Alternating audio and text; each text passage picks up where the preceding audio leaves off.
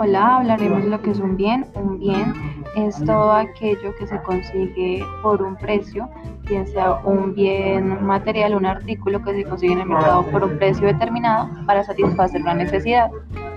Dentro de los bienes encontramos los tangibles e intangibles. Cuando hablamos de bienes tangibles son esos artículos de materia física eh, que podemos adquirir en el mercado, como serían pinturas, libros, em, ropa, bolsos, que quizás eh, se pueden adquirir con la esperanza de que más adelante se valoricen y se puedan vender a un precio superior del que se adquirió.